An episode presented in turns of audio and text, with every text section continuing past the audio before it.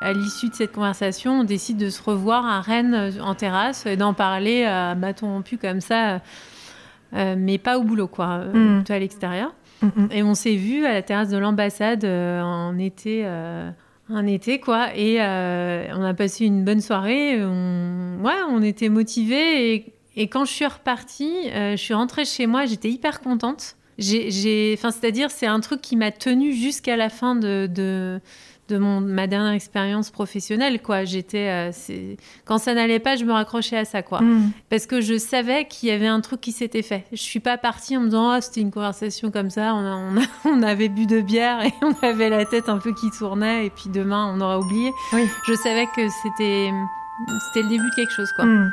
ou la fin de quelque chose aussi.